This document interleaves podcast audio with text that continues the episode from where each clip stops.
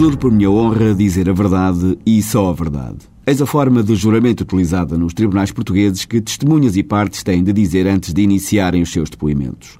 Sendo Portugal um Estado laico, não são utilizadas outras fórmulas que se vêem noutros países e culturas, o recurso ao juro por Deus ou ao jurar sobre a Bíblia.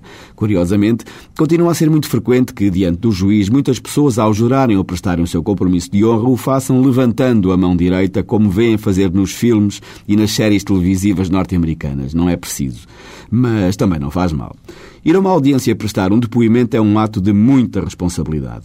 Não só é um ato de cidadania, pois que se está a contribuir para que o Tribunal possa fazer justiça no caso concreto, decidindo com base em factos reais e provados, como corresponde ou deve corresponder a um motivo de respeito por si próprio e pela sua honestidade intelectual.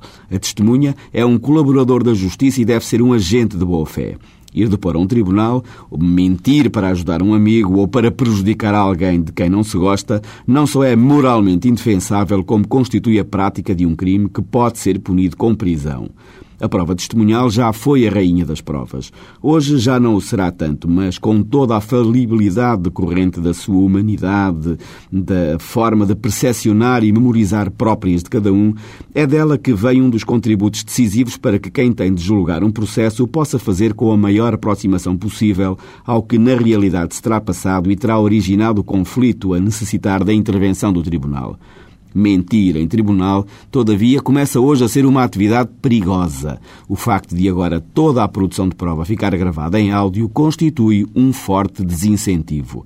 Era preferível não mentir pelas boas razões da seriedade, mas se não se mentir com receio de se ser apanhado e punido, então também aí estarão cumpridas as finalidades da criação do crime.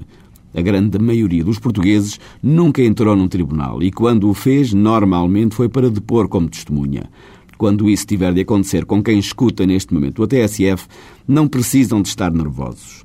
Têm apenas de responder com verdade ao que lhes perguntarem e ter a consciência de estar a praticar um ato importante numa sociedade democrática, um ato que todos devemos valorizar.